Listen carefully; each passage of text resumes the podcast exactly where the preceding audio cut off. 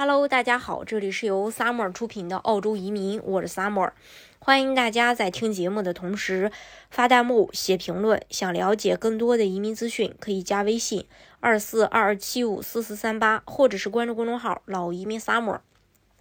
关注国内外最专业的移民交流平台，一起交流移民路上遇到的各种疑难问题，让移民无后顾之忧。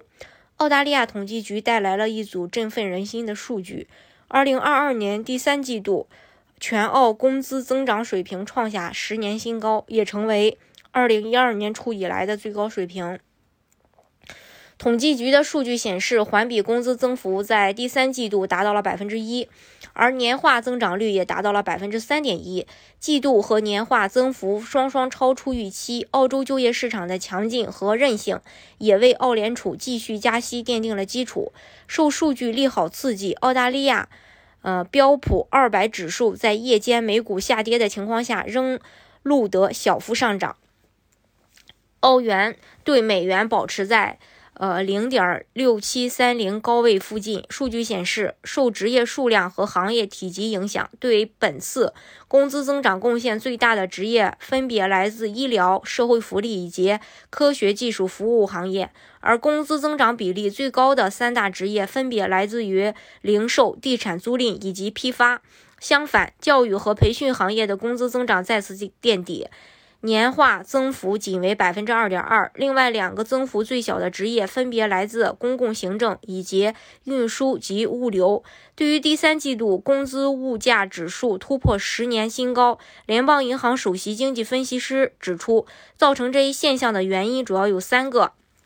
公平工作委员会对所有行业的最低工资进行了百分之四点六到百分之五点二的上调。海外移民和技术人才刚刚开始入境，就业市场的竞争尚未对本地员工的工资水平造成影响。澳联储在过去半年内的重拳加息对经济的影响存在滞后性，资金成本的上升仍然没有完全传导至供给端、供给端，所以。呃，这个企业和商家对员工的需求依旧旺盛。对于澳洲居民，特别是工薪阶层而言，这组数据释放的信号显然是乐观的。因为工资增长意味着大幅澳洲居民的收入水平正在追赶物价。但是事实并非如此，因为虽然创下了十年最大涨幅，但工资增长速度在过去十年间本来就非常缓慢。年化增长率自2013年开始就一直保持在。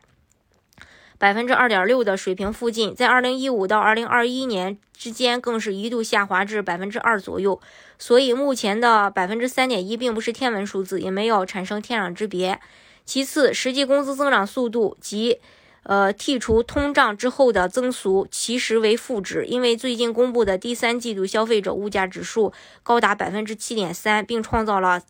三十二年的新高。换句话说，物价的增长实际是在继续加速抛离工资的增长，对居民带来的生活压力也在日渐增加。